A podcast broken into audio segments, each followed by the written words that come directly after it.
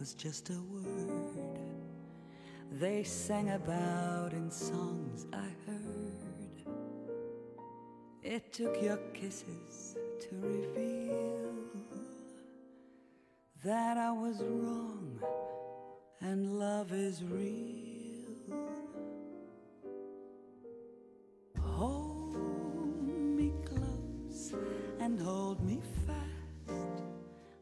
大家好，欢迎回到无用学大师的播客节目，我是主播瑞奇。今天呢，给大家带来一部电影，它的名字叫做《戏梦巴黎》。啊，这部电影呢是两千零三年的一部作品，英文名叫《The Dreamers》，也就是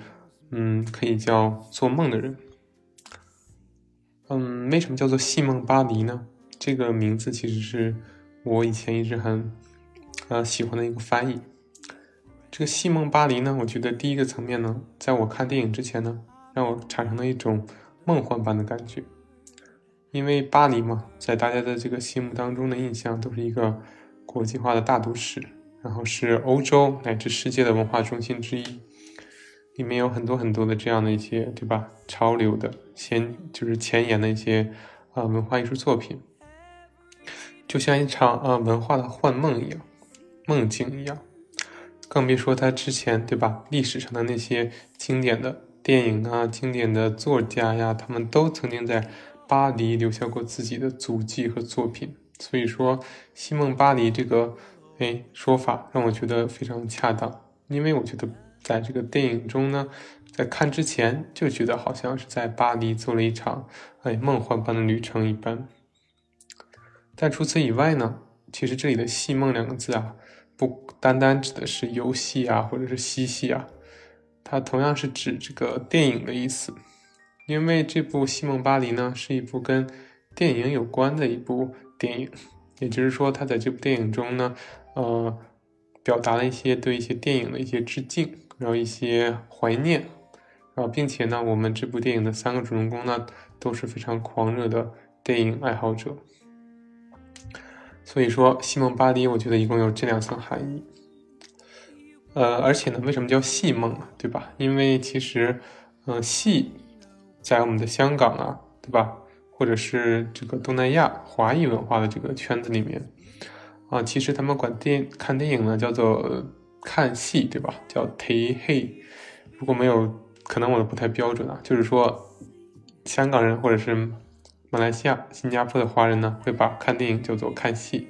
把电影院称作这个戏院。所以说呢，这种翻译形式呢，其实就能体现出，哎，这三个主人公呢，三位年轻人呢，在巴黎做了一场跟电影有关的一场梦，所以叫做戏梦巴黎。我觉得同样是非常恰当的一个翻译方式。真的很佩服以前的这个，对吧？翻译家能把一部电影的名字翻译的如此梦幻，又贴合实际剧情。然后这部电影呢，它是，嗯，一个很著名的导演拍的，他的名字叫做贝纳尔多·贝托鲁奇。而贝纳尔多·贝托鲁奇他的经典代表作品，除了《西蒙巴黎》以外呢，还有一部可能大多数中国电影爱好者都非常熟悉的作品。他在我们呃豆瓣上的巅峰之作，对吧？在豆瓣评价上最高的一部电影呢，应该就是《末代皇帝》，也就是讲述溥仪一生传奇的，对吧？这个清朝最后一位皇帝的这部呃史诗级巨著。然后这部电影呢也获得了很多的这个呃奖项，对吧？包括呃六十届奥斯卡金像奖的最佳影片，是一个非常大的一个殊荣。呃，并且呢，这部电影呃也让我们的导演呢获得了这个六十届奥斯卡的最佳导演奖，包括最佳改编剧本呐、包括摄影啊、剪辑啊、音响啊，对吧？艺术指导、服装设计和原创配乐都非常的优秀。啊，这部电影呢，对吧？末代皇帝以后有机会再跟大家细聊，也是我个人呃挺感兴趣的一部电影。那除了末代皇帝之外呢，我们的这个贝托呃贝特鲁奇先生呢，他曾经也拍过一些其他比较知名的作品，包括我们的《西蒙巴黎》，也包括一部叫做《偷香》的作品，还有呃一部充满争议性的电影叫做呃，巴黎最后的探戈。这就是这个探戈，不是说这个悲叹的意思啊，是巴黎最后的探戈，也就是这个探戈舞的意思。为什么巴黎最后的探戈是一部充满争议性的作品呢？是因为这部电影的这个女主角在拍摄的这个电影之后呢，曾经向全世界控告过，导演贝托鲁奇和主演马龙白兰度，也就是《教父》的主演，他们曾经在一个场景中呢。呃，对他进行了一些性方面的一些侵犯吧，就是虽然并没有真正的去实施一些呃不恰当的行为，但是已经构成了严重的对女主角的一个性骚扰或者是性犯罪方面的一个倾向吧。所以说，这也是这部电影为什么充满啊这样的一个舆论纷争。然后，贝托鲁奇这个导演为什么也是啊在现在的这个。大家这个口碑并不是很好，并不因为他的这个电影有多么的不好，而是说他的这个所作所为在那部电影中引发了广大这个群众的，就是人民的这个呃不良的评价。说完了导演，啊，我个人而言啊，个人而言，抛出这个人品而言，我对贝托里鲁奇的电影还是很喜欢的。我喜欢他电影的这个色调，那种复古感。然后还包括他的一些镜头语言，包括他的选角，包括他的一些配乐的使用，我都是非常喜欢的。可以说，如果抛出人品不谈，贝托鲁奇可以算是我最喜欢的导演的前十名，甚至前五都是有可能的。嗯，那说完了导演，对吧？我们说一下这个演员阵容。演员阵容其实也是相对比较有趣的。这部剧其实，呃，先说女性，对吧？这部剧的女主角其实是非常有特点的，她是啊，伊娃·格里，是一位法国女演员。他是，嗯，这部《西梦·巴黎》应该是他第一次正式出演电影，然后表现的非常成熟，就是丝毫没有任何的怯场。也就是在这部电影中呢，他把这个啊一个青年少女的妩媚感，这种对爱情的向往感呢，表现的非常淋漓尽致。但他身上又有他不符合他年龄层面的一份成熟与性感，这也是非常难得的。尤其考虑到这是他的一个处女作，那就是更证明了他是一个有天分的演员。那伊娃·格林他的嗯作品呢，除了《西蒙·巴黎》呢，还有雷德利·斯科特导演拍摄的一个《天国王朝》，在这里呢，他饰演这个公主。跟我们的这个主角有一段情缘，然后也是非常的神秘，非常的美丽。伊娃·格林的长相就自带那种嗯神秘感，你让他觉得她是一个饰演女巫会非常哎适合的一个女性，尤其是她涂上了黑色的这个眼影和眼线之后呢，就更增加了一份魅力。然后呢，除了我们刚才说的《天国王朝》，她还在哎这个《零零七》一部重要作品中担任女主角。也就是二零零六年的《零零七大战皇家赌场》，也是被大家公认的两千年以后最成功的一部零零七电影。在这部零零七中呢，她扮演女主角，然后最后死在了这个，哎，对吧？电影当中成为了 James Bond 的一生的遗憾。然后她这个女主角呢，这个角色也曾经被哎詹姆斯邦德评价为一生中最爱的女人。让大家知道这位对吧？花花公子被他称为一生中最爱的女人，也是非常难得的一件事情。那除了这几部电影呢？其实，嗯，他的代表作品呢就并不是很多。我个人觉得他不是一个特别活跃的呃演员，但是只要他出现了呢，就一定会给我们带来很多很多的惊喜，因为他是那样的充满神秘色彩，那样的妩媚，同时不失庄重。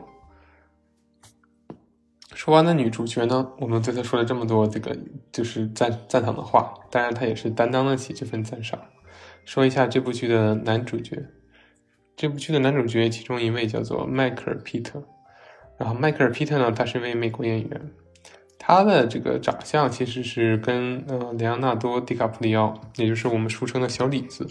泰坦尼克号的这个主演，呃，曾经一直拿不到呃这个奥斯卡的这个小李子。他们年轻时的长相是有相似之处的，都是呃非常精致的小巧的脸庞，然后非常精致的小小的鼻子，然后金发碧眼，然后尖下巴，然后头发也是梳成那样的一种三七分的一种啊中长发，嗯，最重要的是他们身上都有一种哎脆弱的一种气质或者是一种少年感，而且我们可以说迈克尔皮特是长得也很英俊。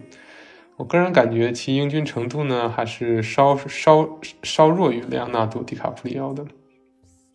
因为我觉得这个颜值这个东西真的是不好说，很多时候，哎，对吧？一点点细微的差别就造成两个人颜值上的巨大的一个层次上的区别，所以我觉得莱昂纳多的颜值，他的细致程度呢是更高的。然后说完了这部啊，说完了这个男主角的颜值呢，说一说他的代表作品吧。其实并不是很多，因为他好像后期的心思放在了摇滚乐上，而不是在做这样的一个电影上面。但是呢，我们可以看到他其实跟中国观众还有一个很好的缘分，是因为呢，他曾经出演了我们中国的一部贺岁电影，叫做《唐人街探案》第二部，《唐人街探案》第二部，呃，他扮演着那个那位这个外科医生，也就是本部剧的最终大 boss。当时的话，我应该是没有认出他来，只是觉得这张脸好像在哪里见过，但是非常的不清楚。直到后来，好像才查看了豆瓣的这个条款，才知道了他原来是饰演过这个西蒙·巴黎的男主角。我个人他对他还是觉得有一定的这个惋惜之情吧。我相信以他的实力呢，其实是能获得一个更大更大的成就，只不过他好像在电影方面的事业心确实没有那么大。然后另一位重要角色需要介绍的是，哎，第第三位角色路易加瑞尔，他是这样的一个法国演员，他的长相同样是非常有文艺色彩，也是非常英俊的。相对于这个刚才啊我们说的那位美国演员男演员的这个精致，然后这位路易加瑞尔呢，他的颜值呢更更偏向一种传统的西方风格，可能更偏向一种雕塑感、立体感。他可能没有那么强的少年感，但是呢，同样可以用帅气或者英俊来形容他是完全没有任何问题的。对于这部演员呢，其实我个人不算太了解，除了饰演过西蒙·巴黎，我应该没有呃看过他太多的一些作品。但是我查来看这个豆瓣的条目呢，他在这个欧洲电影界呢还是算是挺活跃的，之前也参演过一些作品，比如说《小妇人》。包括这个，呃，啊，我控诉啊，就是罗罗曼·波兰斯基的一部作品，反正应该是还一直在活跃在欧洲电影圈的一位，呃，中年演员，现在是这样的一个身份。这就是关于这部电影的演员的一个主要阵容的介绍。然后这三位演员呢，在剧中是这样的一个关系啊，啊，伊娃·格林饰演的是女主角嘛，然后她跟路易·加瑞尔，我刚才说的那位长相比较。西方雕塑色彩的那位，他们是一对孪生兄妹，或者是姐弟也好，因为他们是同卵出生的，所以说他们就是这样的一个双胞胎关系。而迈克尔呢，这位美国的这位演员，也就是说长得有点像莱昂纳多的，他是哎来自于美国的一位到法国留学的留学生，然后跟这个姐姐弟俩呢就相识了，然后产生了这一段的一个西蒙巴黎的故事。这就是他们在剧中的一个，对吧？人物关系。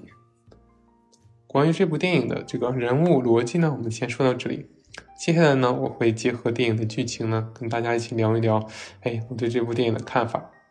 可能呢，有的时候就聊一下剧情，有的时候说一下我对他们的这个嗯感觉，或者是我的解释。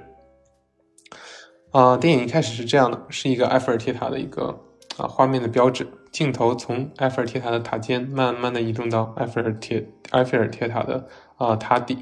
然后配着一个比较燥的一个摇滚乐的打击乐的这种声音音效，然后呢，对吧？这然后镜头就到了我们这个男主角，也就是我们的这位美国留学生迈克尔。迈克尔呢，对吧？我们这个电影里管他叫马修，对吧？马修啊，所以说。还是用演员名字吧，因为一开始用的是演员名字，这样会更好理解。这位美国留学生呢，他就走在路上，他哎说了一句，给这位电影呢做一个奠基的一句话。他说：“呃，只有法国才会把电影院修得像一座宫殿一样，因为大家知道，呃，法国是发明电影的城国家嘛，他们在一九八五年的这个，sorry，这个一八九五年的十二月二十八日发明了电影，由这个法国的卢米埃尔兄弟，所以呢，法国算是电影的这个发源地，他们有一部有一个很大的一个电影院，叫做什么电影资料馆，啊。同时可以做到这个放映啊，还有这样的一个学术研讨会的价值。而在影片一开始呢，这位美国青年呢，就是要去这个电影研讨会啊，去这个电影资料馆去观看电影。然后在一开始呢，就非常有趣啊。这里导演呢就把真实的一些纪录片的一些镜头呢和呃电影中的画面叠合在一起。也就是说，呃，在当时一九六八年，当时是一九六八年的这样的一个时间段。嗯，在一九六八年呢，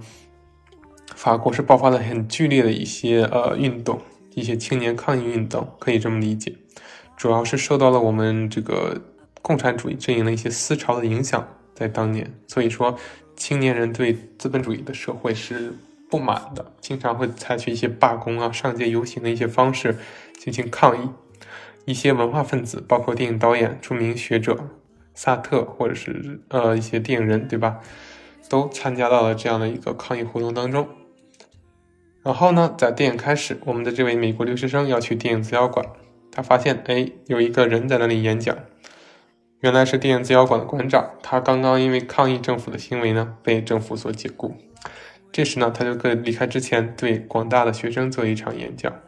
在这个演讲的过程中呢，哎，这个镜头是不断切的，一会儿切到旧的，对吧？这个真实的纪录片影像当中，一会儿又切到现实当中呢，对吧？这个，嗯，又切到这部电影当中导演拍摄的画面，然后形成这种哎真实跟虚拟的一种交交错感。值得一提的是呢，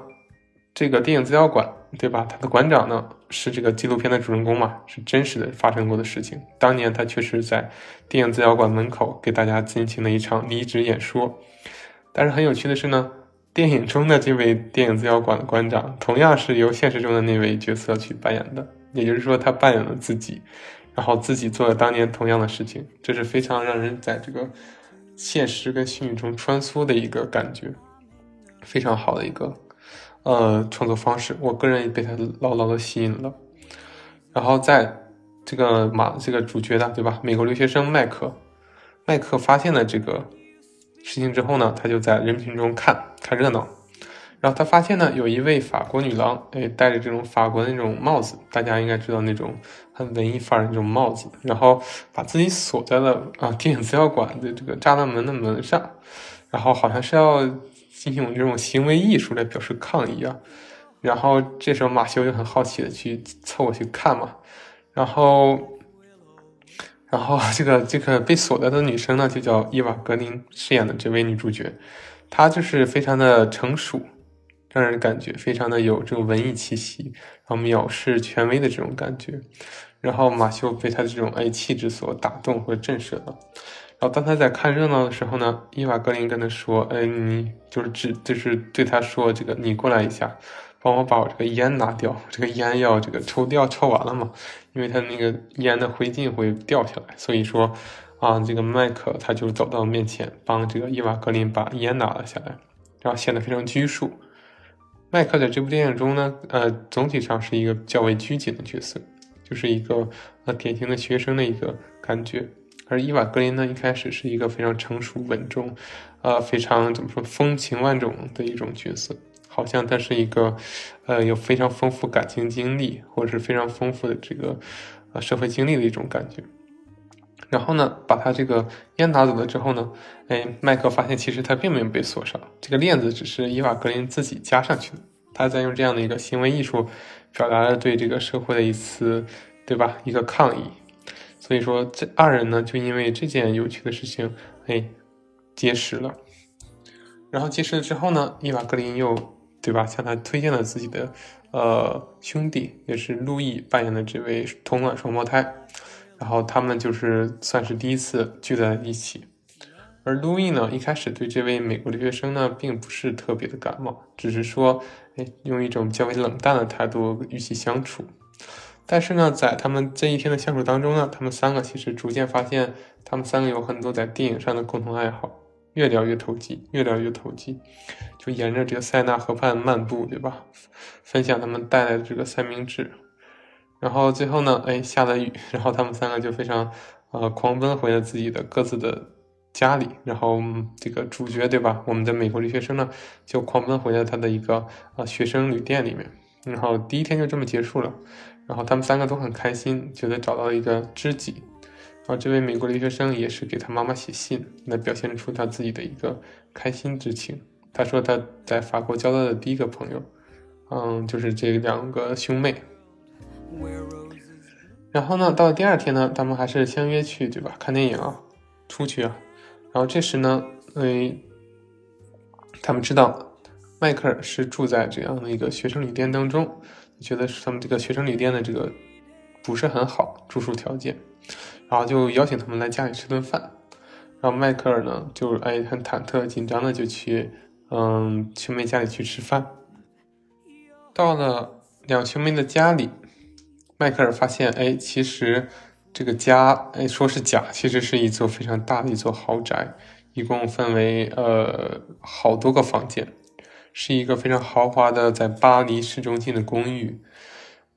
而这两对兄妹的父母呢，其实是比较有钱的人嘛，对吧？他的父亲是一个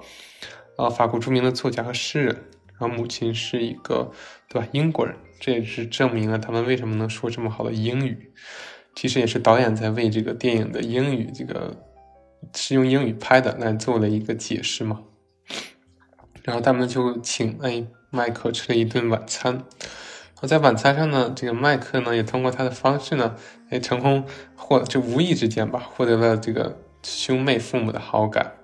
然后让这个哎路易啊，还有 Ava 啊，也觉得这个美国小孩，这个美国学生好像挺特别的，就是他有自己独特的见解，对这个社会，还有对这个电影这门艺术，就觉得更想跟他做朋友了，然后而且并热情的邀请他今天住在。嗯，他们的这个公寓里面，然后他们的父母也非常的热情款待，也非常欢迎他。然后他今晚就住在了公寓里的一个客房。但是发生一件奇妙的事情，在晚上，这个迈克尔他呃睡不着觉嘛，或者说去上厕所，然后上完厕所路过兄妹的这个卧室，发现这两个人竟然睡在一张床上，而且是呃算是拖的比较少吧，可以这么理解。然后麦克被震惊了，他想：难道这个兄妹之间是有这样的一个不伦的恋情吗？他带着这样的疑惑就去睡觉了。然后呢，第二天一早，第二天一早，这个兄妹的父母呢要去远方的一个海滨城市度假，可能要度假不到一个月左右，对吧？然后就提前先走了，留下了一笔钱，让他们在这里就是这段时间去支撑自己的生活。然后同时呢。哎，他们两个就起来了，然后把我们的这个麦克摇醒，然后跟他们说今天要去，他们要开始出去玩了，大概是这样。然后这个时候呢，就是一个哎，整部电影的一个中心内容的环节了，就是这三个人呢正式的去，对吧？共处一个房间，单独的，没有其他人的打扰，这也成为他们关系递进的一个重要转折点。也就是说，哎，从这时起，他们三个开始变为了一体。在，嗯，他们一起待着的时候呢，就对电影进行了讨论。然后，马这个迈克尔呢，跟路易呢，经常就对，哎，谁是更伟大的喜剧演员，就产生了一个争论：是基德还是说这个啊卓别林？他们各各执己见。然后，并且他们经常去玩一个猜电影的游戏，也就是说。啊，有一个人去呃复刻电影中的这个一段经典段落，然后让其他人呢去猜，他们也享受上了这样的一个游游戏的生活。然后这时呢，他们兄妹二人发现马这个迈克尔呢，他其实非常啊喜欢电影，非常了解电影。他第一次看到有个外邦人、外国人是这么喜欢电影的，所以说呢，哎，两兄妹就会觉得哎是时候进行一次他们一直想做的事情了。这件事情就是。呃，一起去卢浮宫去打破一个电影中创造的记录。怎么说呢？嗯，因为呃，据电影中描述，这个葛达尔的这部《精疲力竭》，我其实并没有看过。然后据电影中描述呢，葛达尔他在电影《精疲力竭》当中呢，让主角三人一起手拉手横跨卢浮宫，对吧？狂奔过卢浮宫，创造了一个世界纪录，是九分多少秒的一个世界纪录。然后他们两个人一直想再找一个朋友去打破这项世界纪录，但是一直没有人配得上这个一起去玩，对吧？然后他们。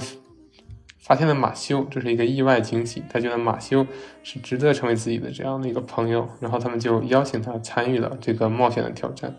因为可能会被保安抓住。然后呢，他们就邀请他，非常快乐的穿越了卢浮宫。然后，嗯，然后他们就是非常那完成了这个记录之后，终于打破了电影中的记录，然后并且欢快的歌唱说：“啊，accept you as one of us。” One of us，然后大概就是我们接受你是我们的一员。然后因为这个也是一个电影中的一个台词，应该也是一个喜剧。然后导演呢，经常在电影的时候呢致敬某些电影嘛，所以说在唱这几句歌的时候呢，导演也把这部原片的黑白的这个段落呢也插到了这个，对吧？电影当中，我们看到了这个三个人逐渐形成了一体，变成了呃呃紧密生活的。呃，一个小团体，然后马这个迈克尔呢，就正式的哎入住了他们家里，因为他们父母不在嘛，所以他们三个就住在了一起，能够天天腻在一起。这也算是他们关系的一段就是高潮期，从那个就是一点点试探呢，到后来成为了非常好的朋友，到现在对吧，彻底融入了对方的生活。这里呢，我还要再提到一下。这也是双胞胎哥哥曾经跟他父母的一场矛盾。在之前，双胞胎姐妹就是姐弟呢，邀请马修去他们家里吃饭。他们在这里呢，就提到了当时的一个社会的环境。呃，双胞胎中的这个哥哥或者是这个弟弟也好，他是想要参加当时法国的一场学生社会游行示威活动的。历史上，在一九六八年呢，法国是爆发了一场叫“五月风暴”的学生罢课和工人罢工的一个群众运动。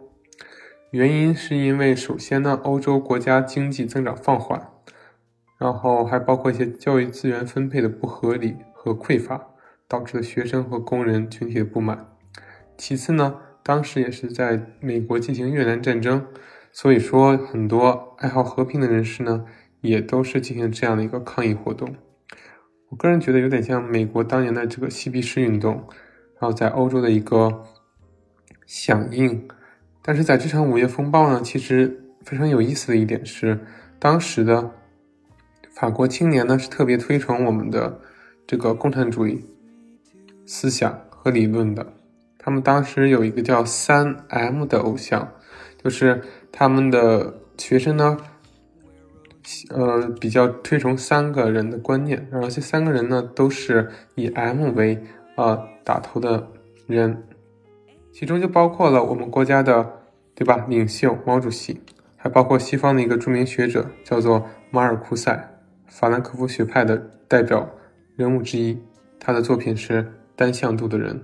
也就是说，在这个法国青年的心里呢，已经燃烧了这种对吧去进行。社会主义、共产主义改革的一个热情，所以说对当时的法国政府呢进行了巨大的冲击。而当时非常呃紧急的情况就是，法国总统戴高乐当时是不在法国的，然后呢，他只得匆匆返回法国，返回巴黎，然后甚至呢有段时间他无法调动法国当地的这个军队去这个制止这样的一个罢工。因为当时已经在最高峰的阶段，已经有一千万工人参与了罢工。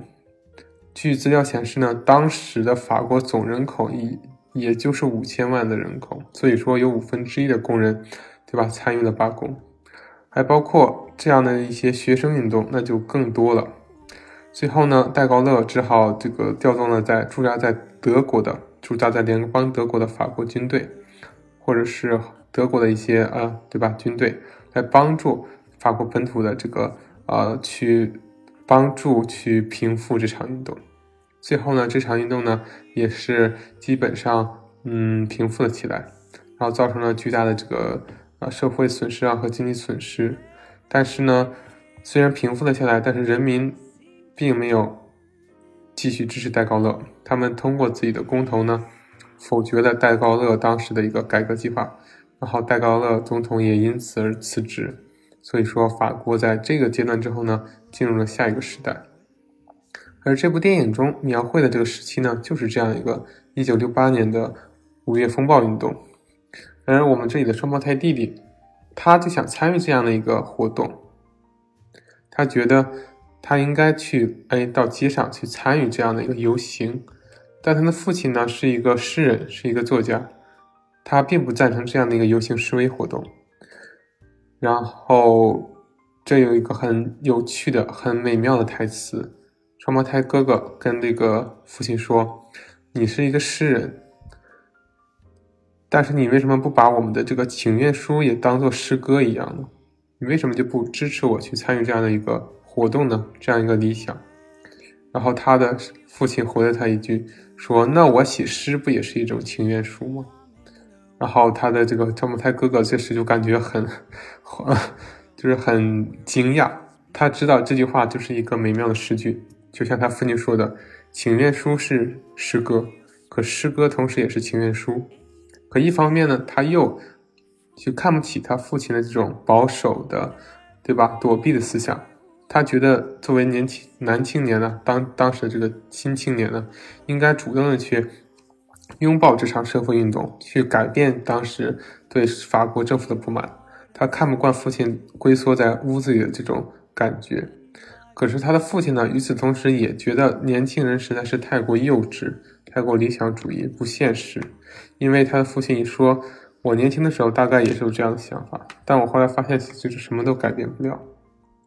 然后双方就这样埋下了一个矛盾点嘛。然后同时呢，双胞胎妹妹还是比较支持他的双胞胎哥哥的。而在那个饭局上，马修呢也是一贯的在这种场合中保持沉默。因为作为一个美国人，他不知道该说些什么，他并不是这个国家真正的一份子。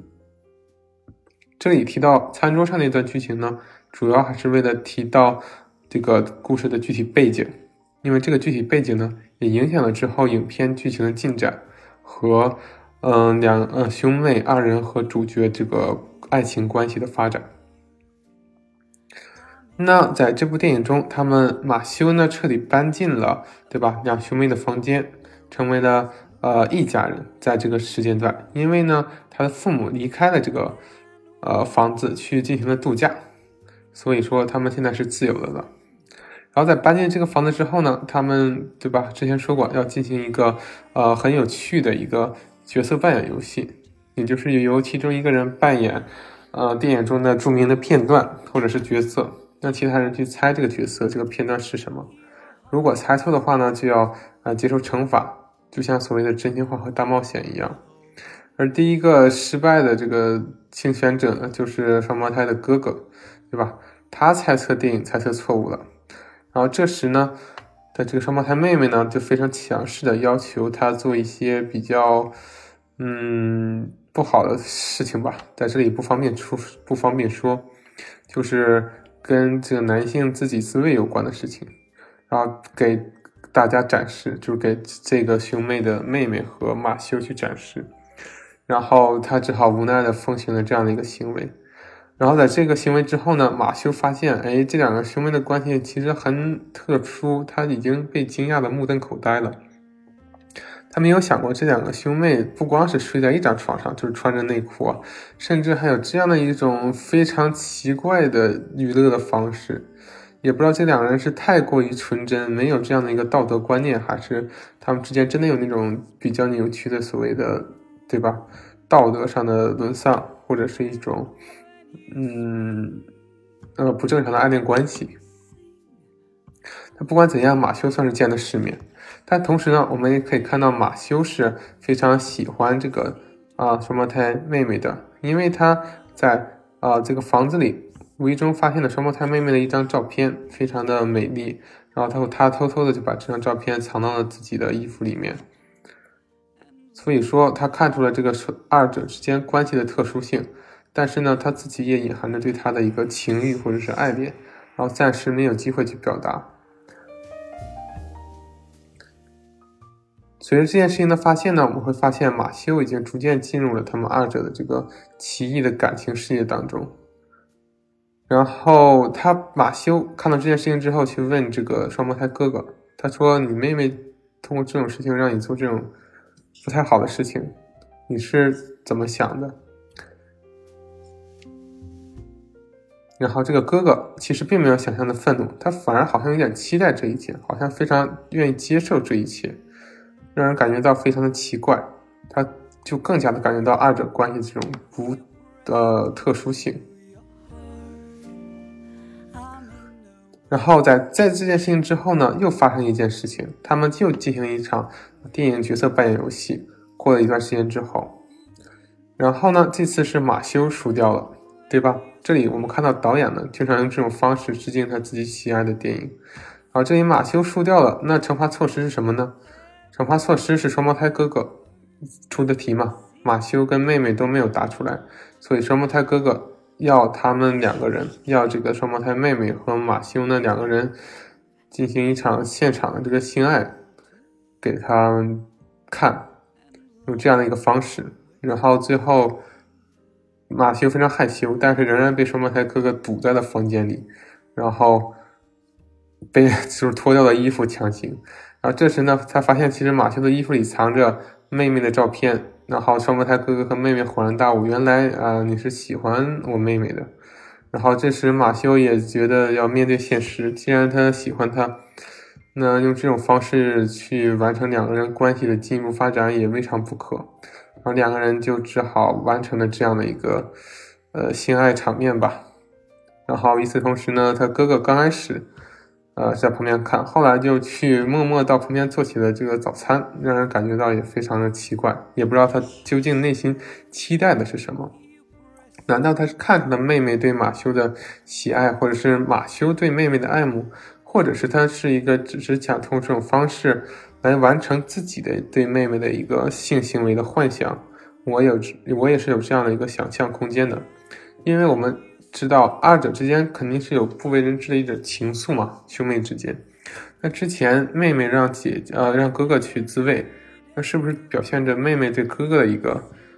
对吧？性方面的一个无法突破的一种间接的诠释呢？他们两个人是兄妹，没有办法去突破这一步，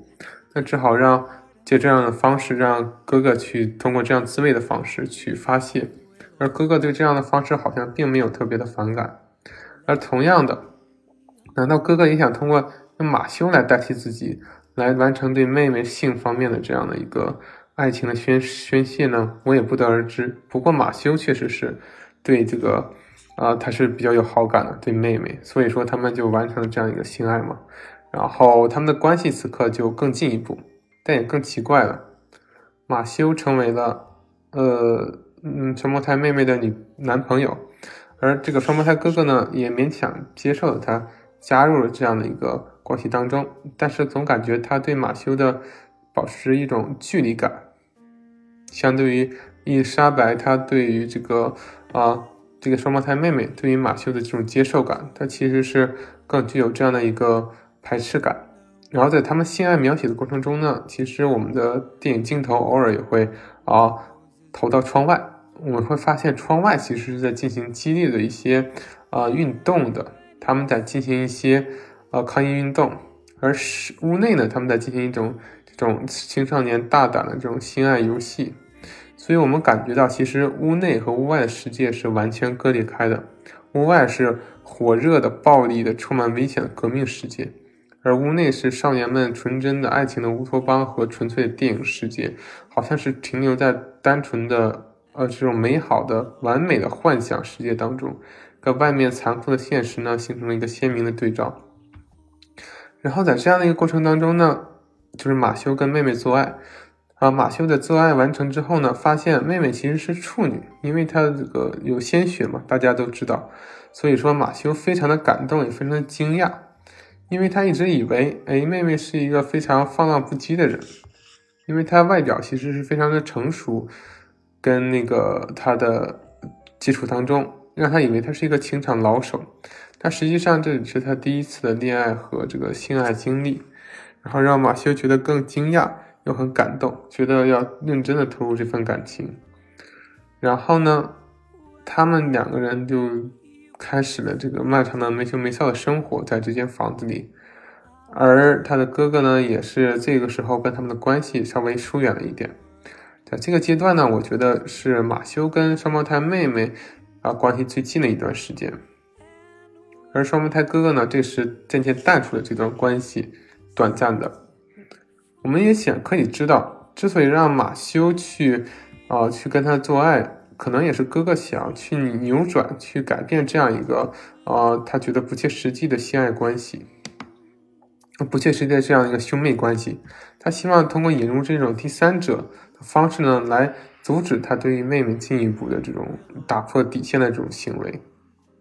当然了，这也是我个人的一个猜测。这时呢，马修其实是有一些想法的，因为马修他其实还是挺嫉妒他的双双胞胎姐弟或者是哥妹兄妹的这种关系，他觉得他想独自一人占有呃双胞胎的这个妹妹，所以说他也用了一些话来问：哎，你你的哥哥在你心中到底是什么样的一个关系呢？所以说，这时我们仍然看出，在双胞胎妹妹的心里，她哥哥仍然占据着非常重要的地位。虽然现在他已经跟马修成了一对儿，对吧？但是我感觉他心中，我们可以看出，并没有完全放下，呃，他哥哥的地位。而在他们有一次性爱过程完成之后呢，去休息，然后刚开始是那个双胞胎妹妹躺在床上嘛，然后我们的马修呢去厨房找点吃的。这时呢，就是不知道为什么哥哥就溜进了房间，也躺在他旁边，两个人就非常困的睡着了。然后我们可，然后马修只好蹲在坐在床旁边呢，坐在瘫坐在地上去吃他的东西。然后我们可以看到，其实啊，这两个人就像连体婴一样，他们永远都想在一起。然后马修呢，虽然刚才跟双胞胎妹妹有了非常亲密的这个身体接触，但是非常的。很快，他的哥哥就重新介入其中，就是这样一个纠缠的三角关系。然后马修这个时候也表现出他想去改变这种比较病态的关系的一种决心。他希望能够跟那个伊丽莎白，跟这个啊双胞胎妹妹更进一步。然后他说：“呃，很感谢你们两个人接受我，跟这个双胞胎哥哥说。”可是双胞胎哥哥哥跟他说：“虽然我很喜欢你这个小伙子，但是我们三个不可能永远在一起的。”所以说这里的这个“永远在一起”呢，我觉得其实是隐隐含着一个意思，因为他其实是想占有这个兄妹之情的，但同时呢，他觉得这是不好的，是病态的，是违反社会观念的，所以呢，他觉得马修跟他在一起更符合世俗的标准。但不管怎样，他是他跟兄妹这个兄妹单独生活在一起，还是马修跟妹妹生活在一起？其实，就像他说的，三个人是不可能永远生活在一起的，这是一个太过理想化的一种情况。然后下一段呢，还是他们三个人一起生活，然后就有一个非常有趣的一个吃饭的片段，然后发现其实他们家里的这个食物存货都快做完了，然后。厨艺不好的这个妹妹呢，又把现现有的仅有的食物给做糊了，然后一点没办法入口。所以说呢，其实我们可以从这个片段看出，其实这几位青年呢，都严重的缺乏生活的自理能力。虽然他们在这个谈论着非常高雅、非常高深的艺术，谈论着非常激昂、非常高屋建瓴的一些政治观点。但他们其实对于生活中现实的把控呢是非常的差的，所以说这也体现出了理想主义者和这个年轻人的一种有点眼高手低啊，或者是故意沉浸在理想或者是呃理想主义世界中的一种嘲讽。导演对他的这个批判是有这样的一种意图在的，就像我刚才说的，外面是做这样的一个激烈的社会运动。而室内呢，对吧？他们几个人沉浸在这样的衣食无忧的环境中，那其实他们也发现他们是过于幼稚、过于纯真了。然后这里呢，他们就是也有一个好玩的事情。然后最后呢，他们没有食物了嘛，就剩了一根香蕉。然后一根香蕉呢，其实是怎么分给三个人呢？然后电影中就给了一个例子：从香蕉的那个头然后往下，对吧？往下挤，然后这个香蕉其实是可以分成三瓣的，然后就非常完美的符合他们三个人现在的关系。然后这时呢，哎，双胞胎哥哥，双胞胎哥哥他就是回学校一趟嘛，因为现在在罢学嘛，然后他就是有空的去回去看一眼。然后在双胞胎哥哥回学校的时候呢，他受到同学的质疑，然后同学跟他说：“你最近去哪里了？就感觉你这个整个人都变了，好像不想跟我们这个交流了，就是把自己封闭到一个自己的小空间里。”然后与此同时呢，他上面他哥哥也遇到了一个他心啊心仪他的一个女生，嗯，这个女生也是想表达跟他这种约会的欲望，然后哥哥也就是不置可否嘛。然后我们可以看到当时的这个街景上，布满着各种各样的一种，啊，像当时的呃一些宣传标语，还包括我们的呃毛主席的这样的一个呃雕像，都贴在巴黎的街头上。然后下面这场就是一个非常有趣的三个人的这个沐浴的戏份，然后三个人就是一起去泡澡嘛，在浴缸里，这也是本剧的一个非常知名海报的一个截图的一个来源。然后在这个浴缸里呢，其实是我发现它旁边侧面放了一个三连镜子，也就是有三个框的镜子连在一起。然后三个人呢在泡澡的时候呢，他们的面部经常会。折射在不同的镜子里，比如说马修呢是站在最左边的，那他的影像呢其实是投射在最右边的镜子里，而同时呢双胞胎哥哥站在最右边，那他的影像投射到左边的镜子里，而中间坐的是这个妹妹嘛，我们可以看到其实，呃这样是一个方式的调换，你可以说其实哥哥把自己马托。嗯，看到是自己的一个嗯化身，去跟他的妹妹进行一场恋爱和这样一个更情欲的关系，而马修呢，也许是很羡慕双胞胎哥哥跟他那种如胶似漆那种，对吧？一个嗯这种连体婴儿式的关系，也非常羡慕他。而中间是这位双胞胎妹妹，而在这部电影这样的一个洗澡的过程中呢，他们也谈论了当时的一些政治话题，比如说越南战争。还有一些，对吧？对于电影的一些理解，他说电影呢，其实满足了人的一个偷窥的欲望，对他人的世界，对一个比我们更理想化的世界偷窥的欲望，这都是非常有趣的讨论。然后也对这个越南战争表示了批判呢，然后无奈的这种表象。所以说，这个镜子这个东西呢，其实在本剧中呢是经常经常出现的。但是让我们印象最深的一次，应该就是这场。啊，浴室的戏，之前我记得在谈恋爱或者做爱的时候，他们也偶尔会用到这样的一个镜子。然后这个时候呢，其实马修呢在最后的这个洗澡过程中，出现了一场情绪的爆发。他觉得他们这样的关系是有点过于的不适应，因为他想要觉得应该要回到正常的生活当中。他希望能够单独的跟伊丽莎白生活在一起，能够两个人进行正常的恋爱生活。他问这个双胞胎妹妹说：“哎，你是不是永远没有单独的出去约会过？永远都是跟你哥在一起？”然后他说：“其实我们是需要一个单独的生活方式啊，并且鼓励双胞胎哥哥也这么做。”然后，对，然后他们两个人好像说双方都想为这个关系做出一个改变。这个时候呢，就可以看出马修呢在这段关系中的力量是逐渐变得强势。一开始呢，他是扮演着一个像小兽似的角色，啊，非常被老练的这个兄妹所拿捏。在电影资料馆刚见面的时候，因为他不会法语嘛，然后又被邀请到他的家里，然后又去做的奇奇古怪的事情嘛，比如说去观看双胞胎哥哥的滋味啊，去。玩书的电影啊，去进行这个做爱呀，然后又去卢浮宫去跑步啊，这些都是被兄妹的带领去做的。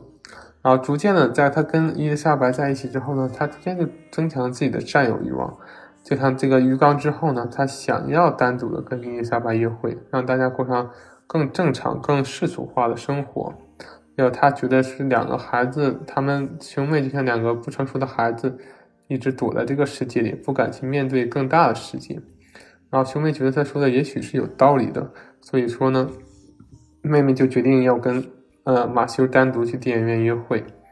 而哥哥呢，其实也是去啊跟他之前遇到的那个女同学呀，也是开始的这个新的约会，也是非常的，嗯，两个人的这种关系开始的改变。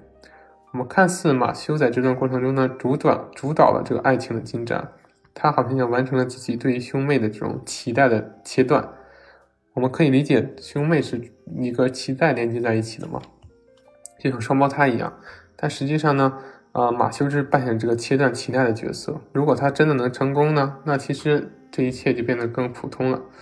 然后，但是我们导演之所以没有那么的平庸，就是因为他让这一切并没有变得。像走向一个所谓的合家欢，或者是皆大欢喜的庸俗式的结局。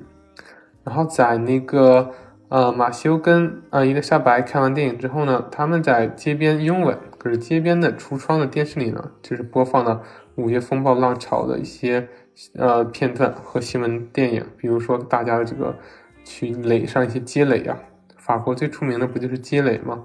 就是通过家具呀、一些东西啊，把这个街堵住，设置一个又一个的关口，让警察部队无法通入。然后反抗者在背后呢，建立这样那个组织，然后去依依托这样的一个街垒进行抗争。这样的积累呢，在之前的巴黎公社运动和我们大家比较熟知的《悲惨世界》这个呃著作，还有这样的一个音乐剧中是非常经常出现的，也是法国革命的一个重要的象征、象征标志。所以呢，他们看到其实，哎，电影中、电视中的这样的一个变化，跟现实中他们的这个生活形成了鲜明的对比。然后，他们两个人的爱情呢，其实是跟现实是格格不入的，因为他们太理想化了。当他们结束拥吻之后呢，走上街头回家，发现，哎，街头已经变了个大样。抗议者呢，已经把这些积累都搭建起来了，把东西都，对吧，堆积到了街上。发现其实这个时候，哎，他们的这个电视中的场景呢，也转移到了他们的现实之中。这就是哎这样一种虚幻结合的表现，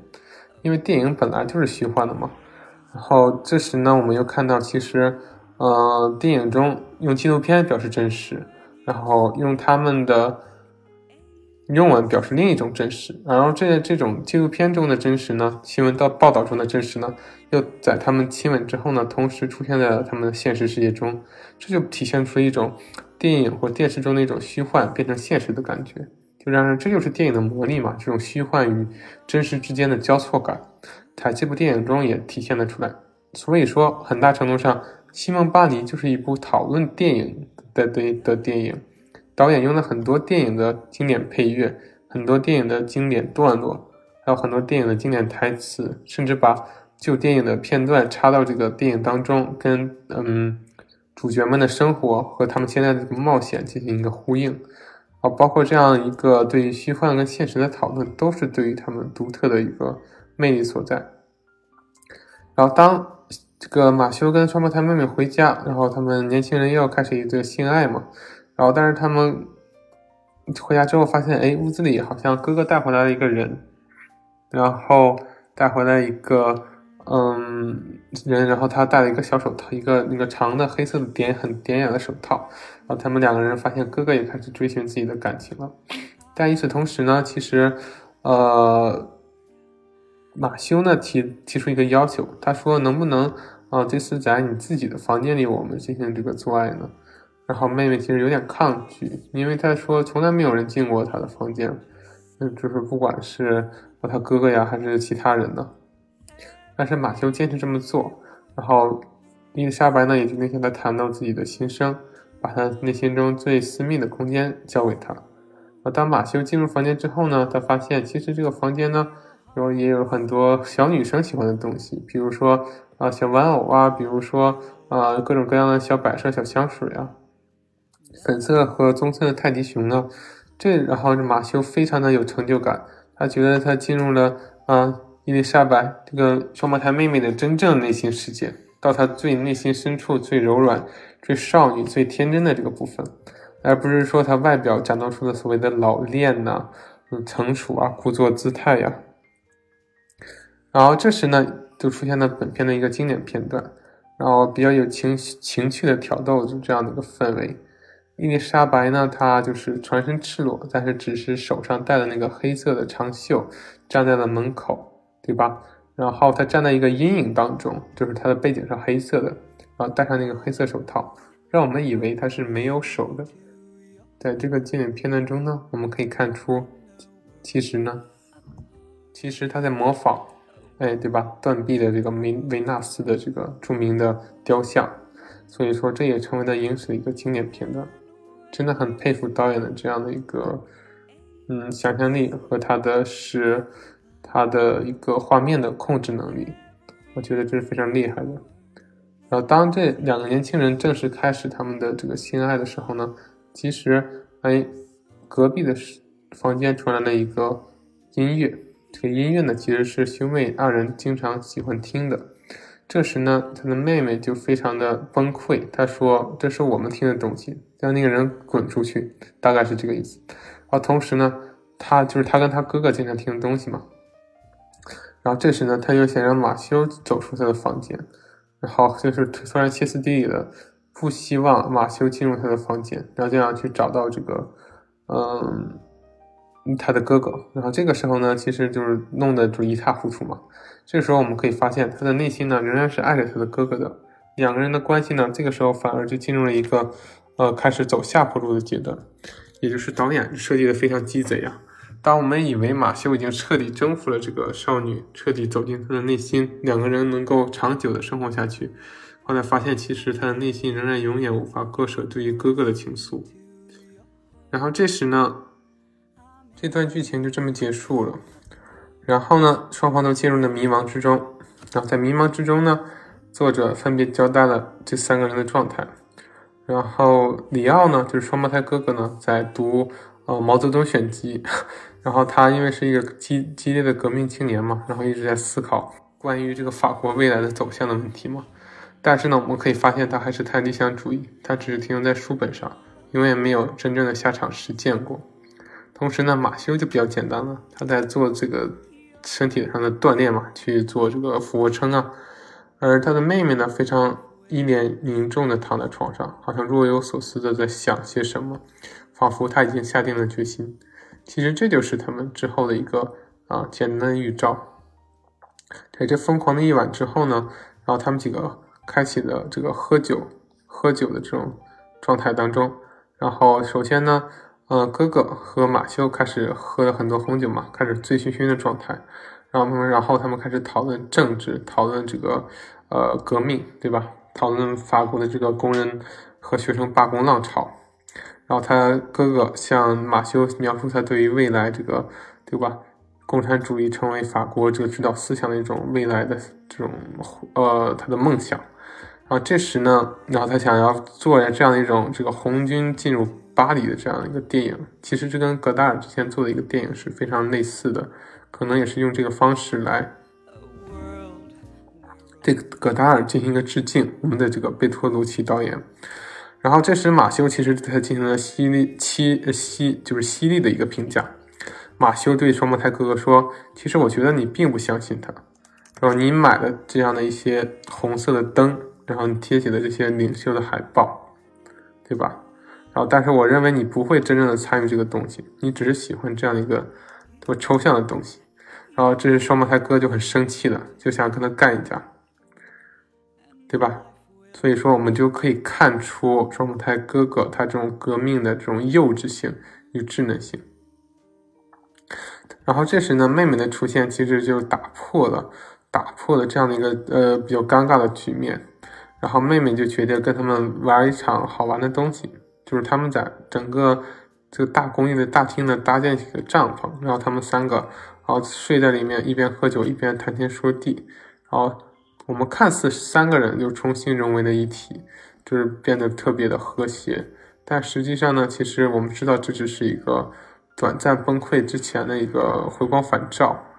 他们三个人的关系呢，肯定已经是无法修复了。无论是妹妹对于哥哥的爱恋，她终于确定了自己对哥哥的爱恋。以及马修对于这个哥哥这种理过于理想主义的这种犀利的点评，都破坏了他们的关系。这时呢，呃，哥哥和这个马修都因为醉酒而睡着了。然后这时妹妹还是清醒的，因为她没有怎么喝酒，她就抱着哥哥说：“我希望让你告诉我你永远爱我。”可以看出，其实啊，妹妹跟哥哥的关系还是这样的，对吧？然后妹妹终于发现自己对哥哥的这个爱恋之情，然后他们三个人就在这样的一个关系中就慢慢睡着了过去，躺在大厅的帐篷当中。但是第二天清晨呢？嗯，应该是第二天清晨阶段，然后他们的父母就回来了，然后发现了他们三个人躺在床上，对吧？然后过着这样的一个关系，然后家里弄得一团糟，然后他们父母也没有说什么，就只好默。他的父亲本想去叫醒这几个人了，但是母亲阻止了他，然后让他们赶快离开，让这个爸爸，然后他们走之前呢，默默留了一张支票放在了桌子上。然后，然后又睡到了这个下午或者是晚上，然后妹妹先起床了，因为她没有喝酒嘛。然后她看到哎桌子上的支票，就知道哎父母来过了，然后她的内心羞愧无比，因为之前他跟马修马修曾经问他过一个问题：如果你的父母看到你跟你哥哥这样赤身裸体睡在一起，你会怎么样？他说我可能会自杀。然后这时妹妹知知道了他父母发现了这一切，所以他决定去杀死他自己。他就拔下了这个，对吧？厨房的煤气管道，然后先把煤气放到这个屋子里，然后他重新躺在了这个帐篷里，跟两个人一起试图昏睡过去。然后刚有点意识朦胧的时候呢，突然街外的一个石头击碎了公寓的窗户，然后把所有人都打醒了。然后这时妹妹也发现，哎，哥哥和马修都醒了，她只好把这个煤气管道又重新的接上。然后他们就非常急迫的想看到，哎，街上去发生了什么事情。然后发现原来巴黎的这个五月革命啊，已经进入到了社会的最高潮阶段，已经他们游行队伍已经行进到了他们的楼下。然后他们就都闯了出去，想要去加入这场革命。这时呢，他们就进行了一场彻底的分道扬镳。然后，这时马修是坚决是保守派嘛，他觉得不应该参与这个决革命，他觉得没有什么意义。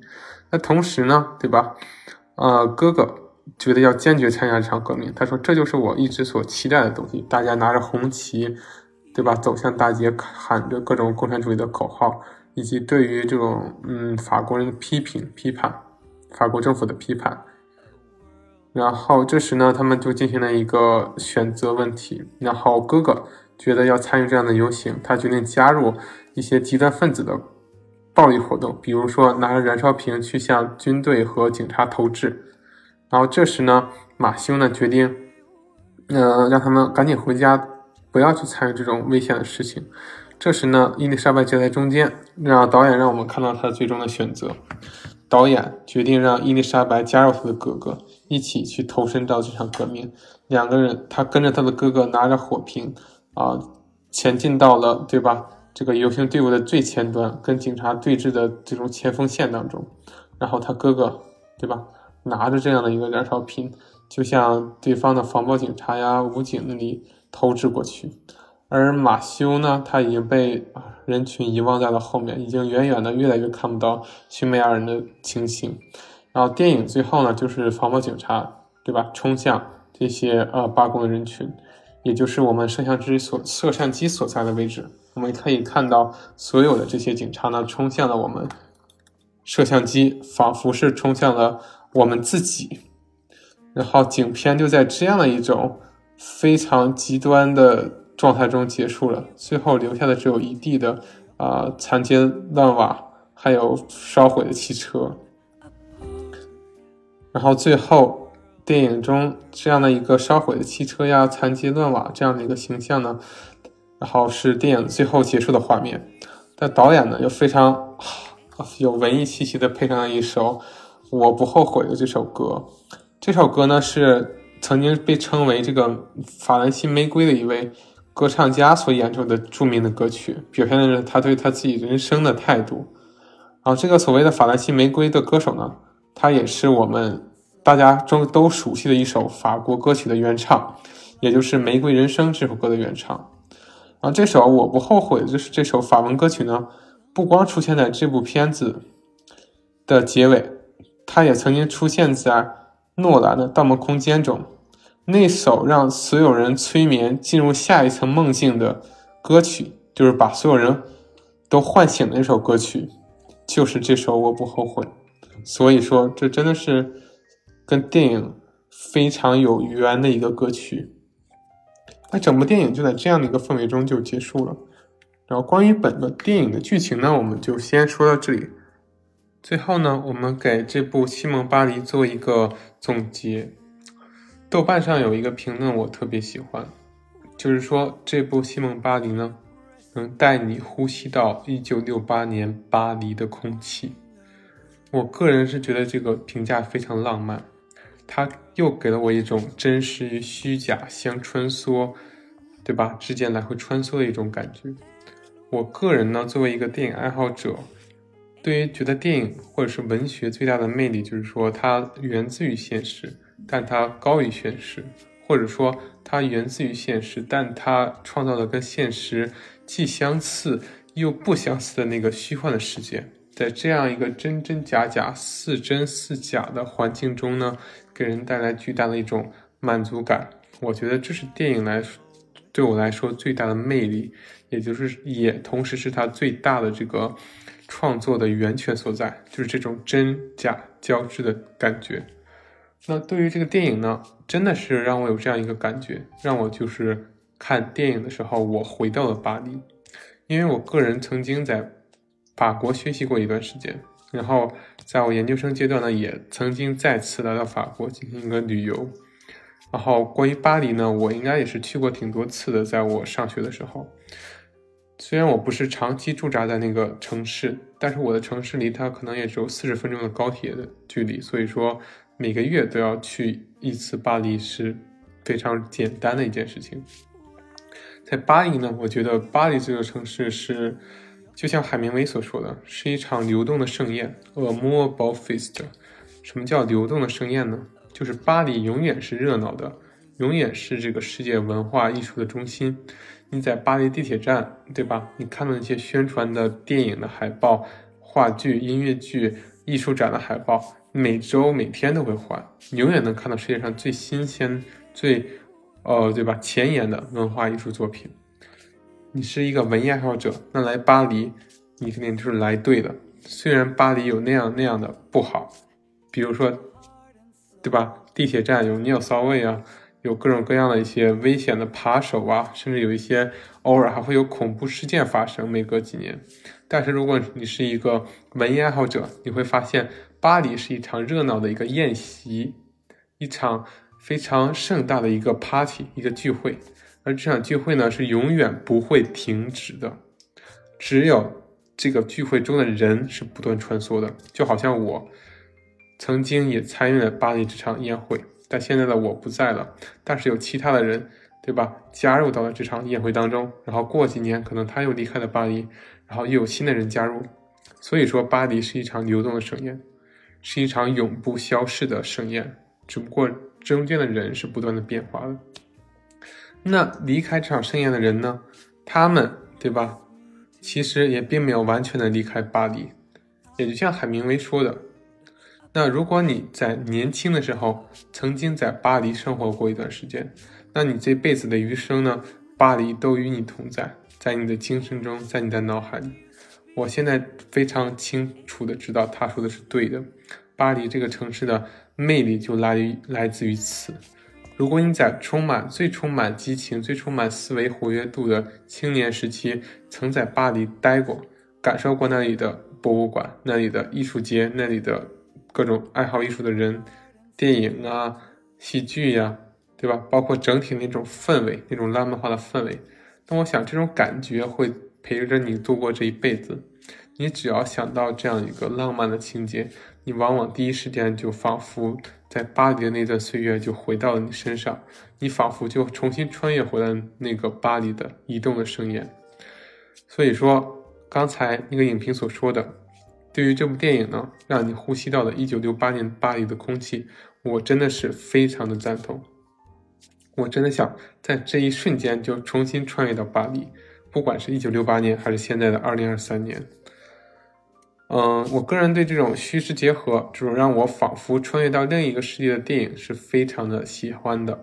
就好像我小时候看的那个《指环王》嘛，《指环王》和它的作者托尔金呢，这个原著作者，我都特别崇拜，因为他们给我创造了一个魔魔幻的梦幻的世界，我就特别羡慕托尔金拥有这种想象能力，因为我觉得，因为我的成长经历相对来说。并不是让我很喜欢，所以说我经常幻想，在我这个所谓的真实世界以外呢，其实是有一个精神世界是更值得追求的。而我自己创造的精神世界，肯定是没有人家这个像这种伟大的作品创造的那么好，像托尔金那么有想象力。所以我从小到大一直都希望成为这样的一个创作者，也能够创作出属于我的一个精神的世界。但是很明显，我是缺乏这方面的才能。我的想象力是很普通的，我更擅长的可能是解读和诠释，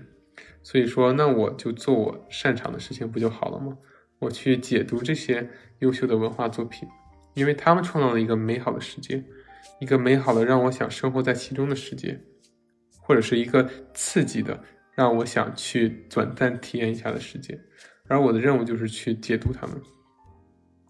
而关于这部电影呢，对吧？为什么给我们带来这样的一种穿越感呢？首先呢，它用了各种各样的这样一个色调，这种复古的色调，让我们去，对吧？仿佛是穿越到那个时代来，因为我们知道那个电影那个时代的电影呢，都是非常的呃有这种复古的油画的质感。然后我们作为现代人看到那个时代的电影，自然就被带入了那种复古的感觉当中。虽然那个时代的巴黎可能色调，现实中的色调跟现在的巴黎是完全一模一样的。比如说阴天还是很阴沉，而晴天的时候呢，对对比度又很强。但是呢，在电影中呢，我们就通过这种色调、这种打光、这种滤镜，给我们创造了这种复古感。同样的复古感呢，还有当地的一些，对吧？呃，现场的一些设施啊，对场景的还原呢，对于这个呃嗯这些年轻人服装的这些还原，对吧？包括主角生活的那个巨大的一个复古式的公寓当中，都可以让我们仿佛穿越到了几十年前的那个巴黎。除此以外呢，还有其他的一些东西，比如说，呃，导演选用的一些纪录片的穿插，对吧？在法国电影资料馆的那个学生游行，然后跟现实的这个反差感，啊，进行一个对照，跟现实这个电影当中的这个电影男女主角参与的这场运动，跟真实的纪录片的这个。镜头进行了交叉剪辑，营造出了这种哎，仿佛穿越到历史的感觉。同时呢，还有各种各样的，对吧？旧电影的一个致敬啊，也让我们觉得这个岁月被我们就拉回到了之前。最最重要的是一些配乐，这些配乐呢也是充满那个年代风格的，包括鲍勃迪伦的一些民谣啊，一些电影上的配乐呀，还有我说的这个啊，我不后悔这种歌的使用啊。然后当然更更多的是包括，对吧？更重要的是，当时这个社会浪潮，对吧？他们拿着这个红旗，举着这个小红书，对吧？然后举着红宝书啊，然后又拿着这个一些这样的什么标语啊，这都是我们记忆中的东西。我们自然就会通过这种各种各样的画面，对吧？画面上的这种沧桑感，这种场景上的这种复古感，包括思想上的一种过去的这种感觉，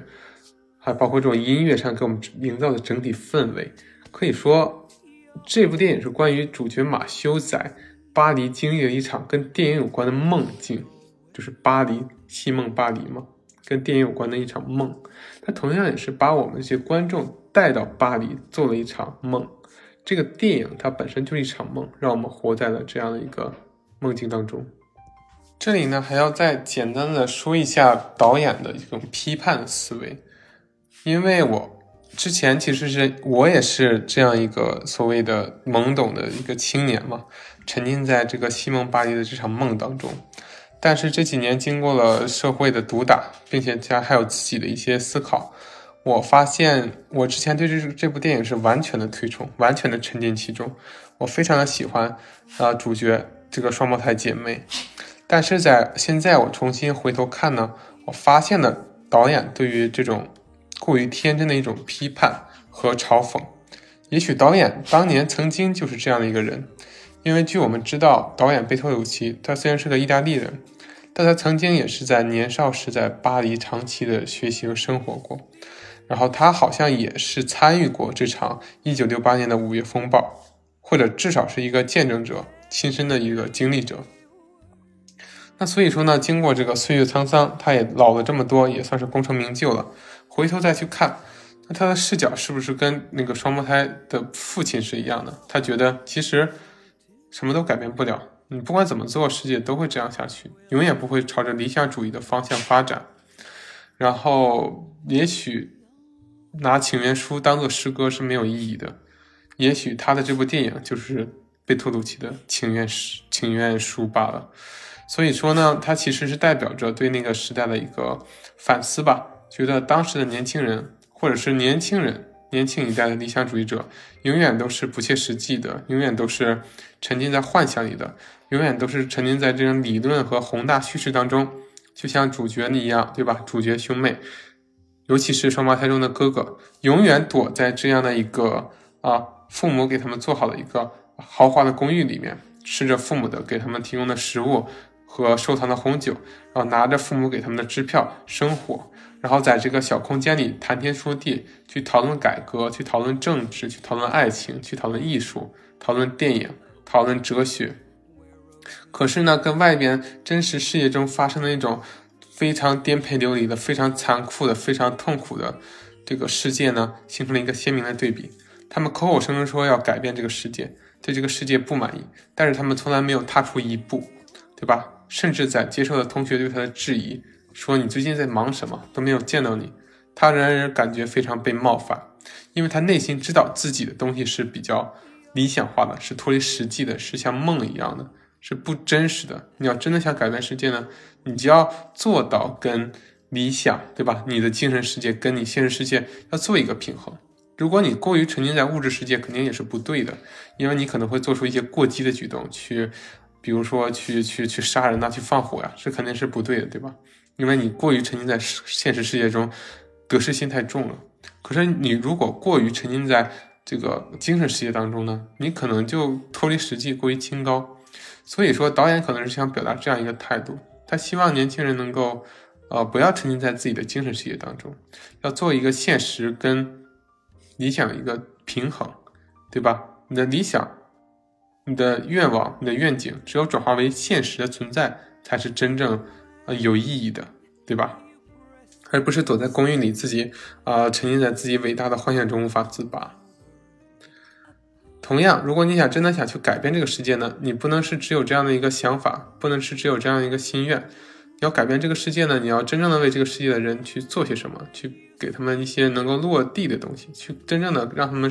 的生活。变得更好，差比如说让他们吃得更好，让他们工作的更舒适，这才是真正的这个理想主义的一个范畴。就是说，你要把你的理想跟现实世界做一个平衡，对吧？你要把你的理想在现实生活中让它真正的变成现实，变成实际的话，实际化、现实化，就是物质化。也许你的理想才是更有意义的。嗯。关于这个理想，我也说到这里，因为我也是一个打工人嘛，我也是一个很有理想的理想主义者，也是不太切实际。但是经过这些年的思索，我觉得确实，如果你没有办法去，嗯，融入这个市场，没有办法去接受这个社会所带来的一些规则，那你的理想永远只是一个空谈。你只有试着在这样的一个社会规则，试着在这样的一个市场活动、市场情况之下。去真正的去做些什么，你的理想才能在某种程度上被实现。就是说，你停留在空想中的理想永远都是不切实际的。但你如果能够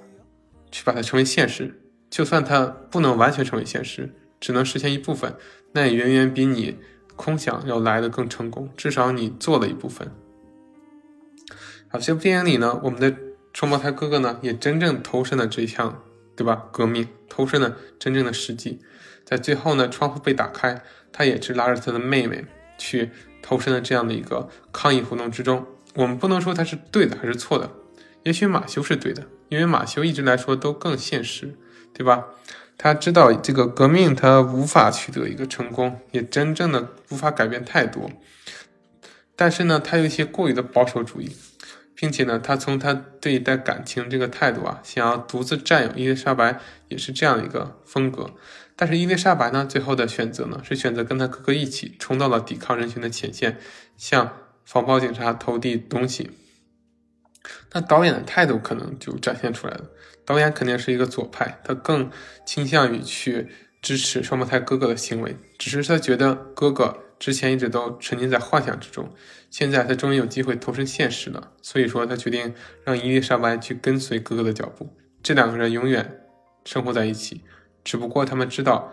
纯粹的理想是没有意义的，要把它转化为现实。只不过他去。投掷燃烧瓶这个行为，我觉得是不值得提倡的，因为是一个非常暴力的行为，它会给当地的这个不管是人的生命安全呢，还是当地的生活环境呢，都造成很大的破坏。所以我非常提倡的是，我们要把理想变为实际，但并不要采取这样过激的方式。但明显的电影中呢，导演认为这样的方式也许是对自己青春的一个致敬，所以他选择伊丽莎白最后选择跟他哥哥在一起。所以说，这部电影可以探讨的东西实在是太多了。嗯，我的诠释呢，目前也就是到此为止。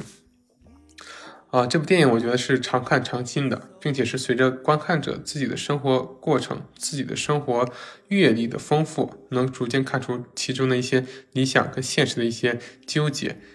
嗯，关于这部电影呢，推荐给什么人看呢？我觉得，如果你是喜欢文艺的爱好者，你喜欢那些文艺的调调。那我觉得你是特别欢迎你去看的，尤其是你喜欢欧洲文化或者是法国文化，对巴黎抱有一定程度的向往和幻想，那我非常建议你去看，因为这部片子是对我见过的对巴黎描述的最好的几部片子之一，它能让你呼吸到1968年巴黎的空气。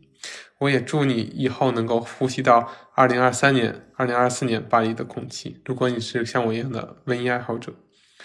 呃，或者是有一些人可能会觉得情色电影他们是非常喜欢的，喜欢这种感情上的纠结，这种呃比较呃突破道德的这种男女的关系。那如果你是对这种方式的这种情况比较感兴趣的一种观众的话，那你看这部片子也会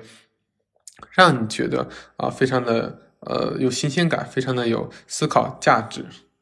嗯，同样像我一样的，如果你对现实跟真实，呃，真实跟幻想之间的界限这样的一种呃穿越，如果你跟我一样保持有这样的观点，觉得这是一个非常呃有趣有趣的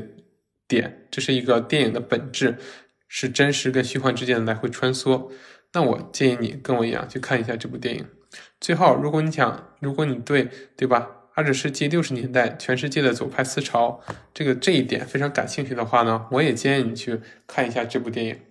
而且更建议你去看一下戴锦华老师之前讲过的一系列讲座，他对这个点在全世界范围的左派思潮呢做了一个非常详细的介绍，啊，我觉得是非常值得一听的。而且他在这个讲座当中呢，除了《西蒙巴黎》这部电影，也提到了很多其他的电影，都值得大家去探讨，非常有非常强大的思想的学术的价值。那好，我们今天的节目呢就进行到这里，啊，期待跟大家下期再见。